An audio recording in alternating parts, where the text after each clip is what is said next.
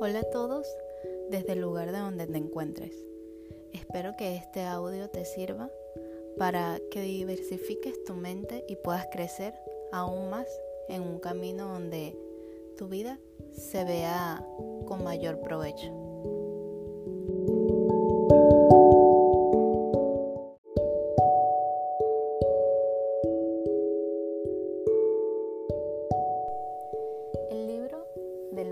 Rico de Babilonia fue escrito por el autor George Samuel Clason. Nació el 7 de noviembre de 1874 en Louisiana, Missouri. Falleció el 7 de abril de 1957 y fue un escritor estadounidense. Cabe destacar que la fecha de publicación de dicho libro fue en el año 1926. George escribió este libro por el deseo de que sus páginas puedan dar inspiración para crecientes cuentas bancarias, mayores éxitos financieros y dar soluciones prácticas para los problemas de dinero personales que todos enfrentamos a diario.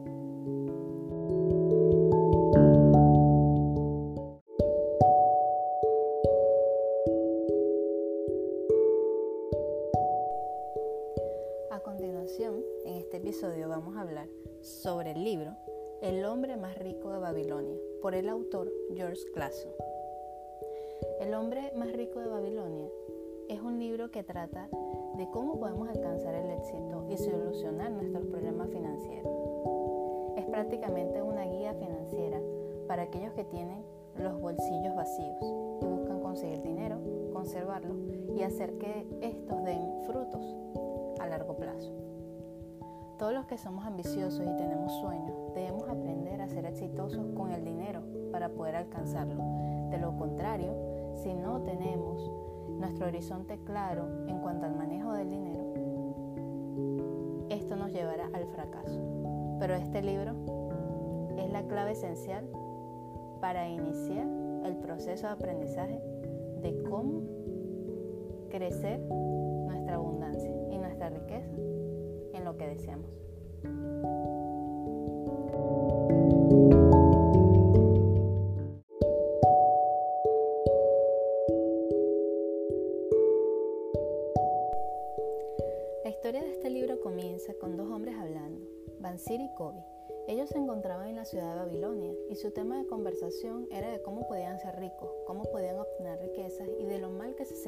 Ser pobres. Ellos contaban y explicaban que por más que se pasaban trabajando todos los días, horarios extensos de trabajo y mucho esfuerzo, con lo poco que ganaban jamás iban a ser ricos. Entre esa conversación se acordaron de un amigo, Arcad, un viejo amigo de la escuela, un hombre promedio, con las mismas oportunidades que ellos, el mismo nivel social, un hombre normal, tradicional. Bansir y Kobe no lograban entender cómo este hombre del se había convertido en el hombre más rico de Babilonia. Al sentirse tan frustrados y aburridos, decían ir donde Arcad para que éste les explicara y les enseñara el secreto de su éxito financiero.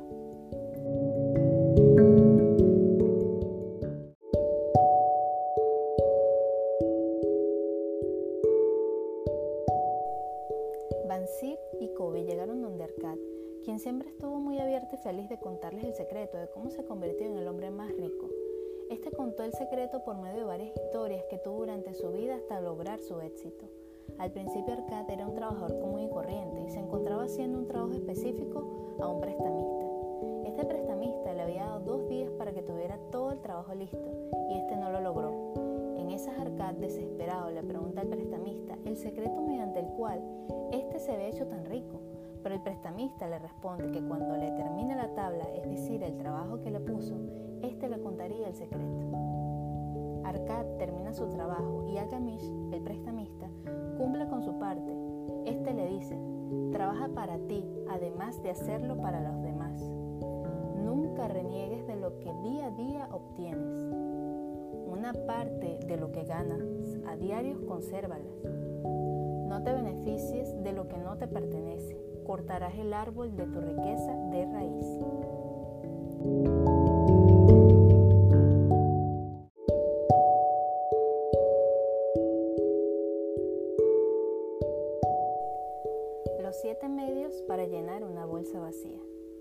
Babilonia se había convertido en una ciudad en donde no había riqueza en general, sino en particular. El rey Sargón, preocupado por la situación de pobreza que estaba viviendo Babilonia, ordenó llamar al hombre más rico, Arcad, y le pide que enseñara a todos los ciudadanos su conocimiento para tener riqueza, puesto que lo que buscaba el rey era que el secreto para ser rico fuera transmitido a personas. Arcad acepta el reto y se reúne con algunos ciudadanos, a los cuales les dijo que en siete días les iba a enseñar los siete medios para llenar una bolsa vacía. Entre esos medios estaba 1. Empieza a llenar nuestra bolsa, es decir, que si ganas 10 monedas debes gastarte solo 9 de ellas y la moneda restante la debes ahorrar. 2. Controlas tus gastos. Esto lo puedes hacer diferenciando cuáles son tus gastos obligatorios que necesitas tener y cuáles son tus deseos. 3.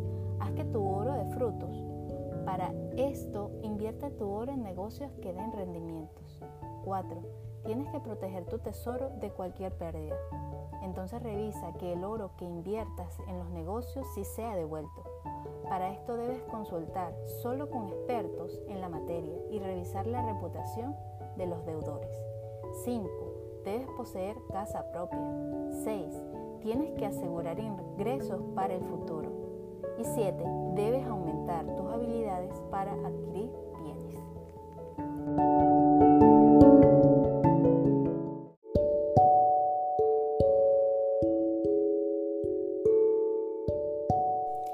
Los ciudadanos de Babilonia querían saber más y más sobre la forma para hacerse ricos. Uno de los secretos que querían saber era cómo atraer la suerte. Ellos pensaban que los únicos que eran capaces de atraer esta suerte eran los ricos tradicionales o aquellos que habían sido bendecidos por la diosa de la fortuna desde el comienzo. Por ende, Arcad le explica que la diosa de la fortuna solo le sonríe a aquellas personas que trabajan duro, ahorran con disciplina el 10% de su salario e invierten de manera sensata. La diosa de la fortuna busca personas que no pospongan sus decisiones y que sean capaces de asumir sus retos a tiempo. Al final de la historia que Arcad les cuenta a sus alumnos de un comerciante que vende rebaño, les dice, la suerte puede sonreírnos si aprovechamos las ocasiones que se presentan. Entonces la suerte la tenemos todos, siempre y cuando sepamos aprovechar cada situación, cada oportunidad que se nos pone en el camino, en el momento preciso y con la inteligencia adecuada.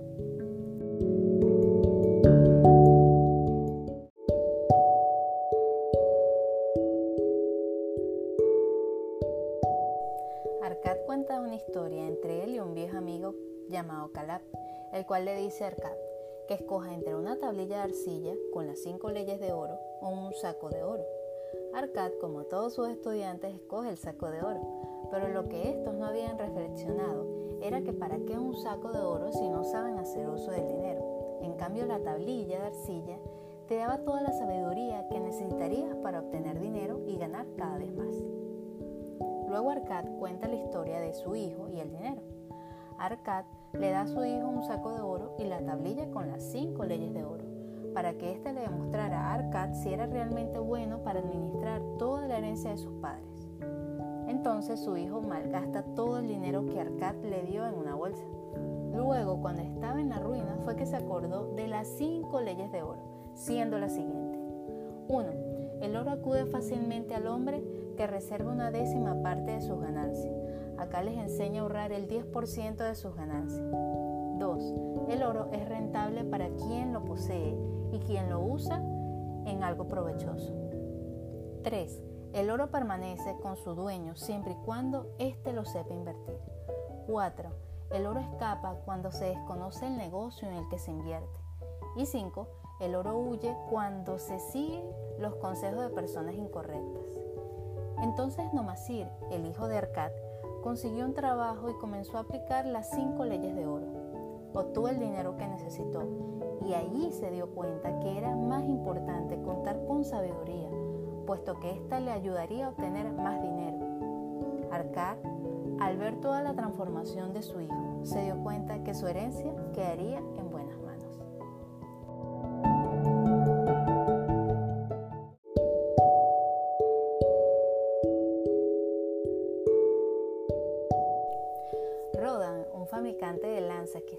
feliz de haberse ganado 50 monedas de oro por su arduo trabajo, este no sabía qué hacer con esas monedas, si guardarlas o prestárselas a su hermana, que las necesitaba para que su esposo hiciera un negocio. Entonces Rodan, en ese desespero, va a hablar con Maton, el prestamista de oro y comerciante de joyas y telas. Rodan no iba a pedirle dinero prestado, sino iba a pedir un consejo. Maton estaba bastante sorprendido. Era la primera persona que acudía a él por un consejo y no para pedirle dinero. Rodan le explica a Maton su indecisión de qué hacer con el dinero. Maton le responde a Rodan su inquietud como una historia entre un asno y un buey. El buey no quería trabajar, estaba cansado, entonces entre el asno y el buey hacen un pacto, en donde el buey se hace el enfermo y entonces el asno le toca trabajar lo que le corresponde a ambos. La enseñanza de esta historia termina siendo que si quieres ayudar a tu amigo, hazlo de forma en que luego no caigan sobre ti sus responsabilidades. Rodan, luego de oír varias historias de Mato, se da cuenta que es mejor prevenir que curar.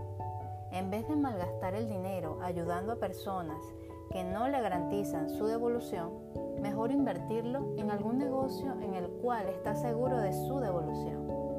Es mejor un poco de cautela y objetividad a la hora de prestar su dinero antes que un gran pesar.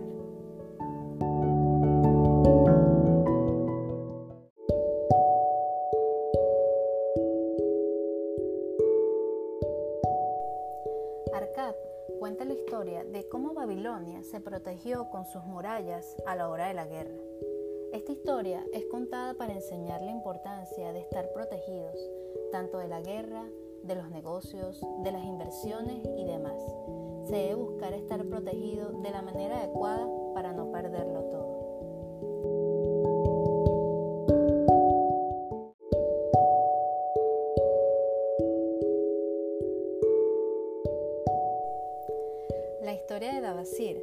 De camellos de Babilonia.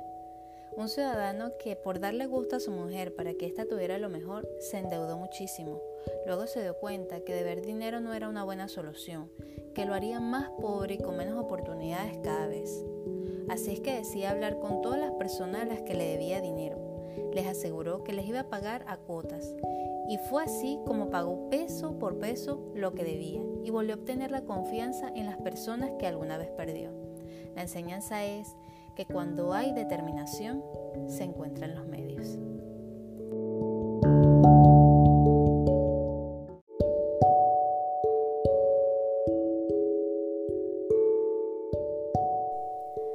Las tablillas de barro de Babilonia más importantes en donde cada una dice una lección. Tablilla número 1. Apartaré la décima parte de todo lo que gane y será un bien que conservaré. Cubre tus necesidades diarias con siete décimas partes de lo que ganes. Tablilla número 2. Las dos décimas partes de mis ganancias serán divididas justa y honorablemente entre todos los que habiendo confiado en mí me han dejado dinero y llegará el momento en que todas mis deudas serán liquidadas. Tablilla número 3. Trataré con imparcialidad a todos mis acreedores aunque no pueda satisfacer las necesidades y demandas de alguno de ellos. Tablilla número 4. Con este plan, poco a poco irás pagando tus deudas y tendrás dinero suficiente para cubrir tus necesidades más básicas y tener ahorrado una cantidad importante de dinero. Y tablilla número 5. Si ha conseguido que un esclavo pagara sus deudas, este plan no ayudará a un hombre a encontrar su libertad.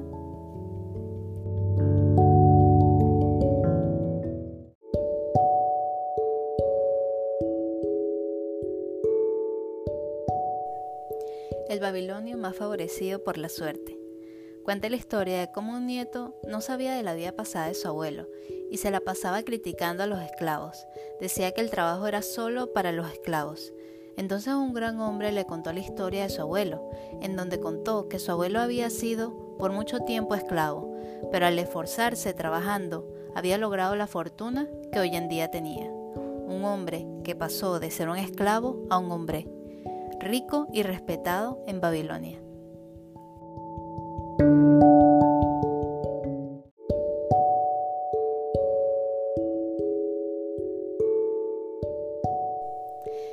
Sido de tu agrado este episodio, recordando que este libro es una gran guía para mejorar la relación con el dinero, para aprender a valorar lo que se tiene y para saber cuánto y en qué gastar.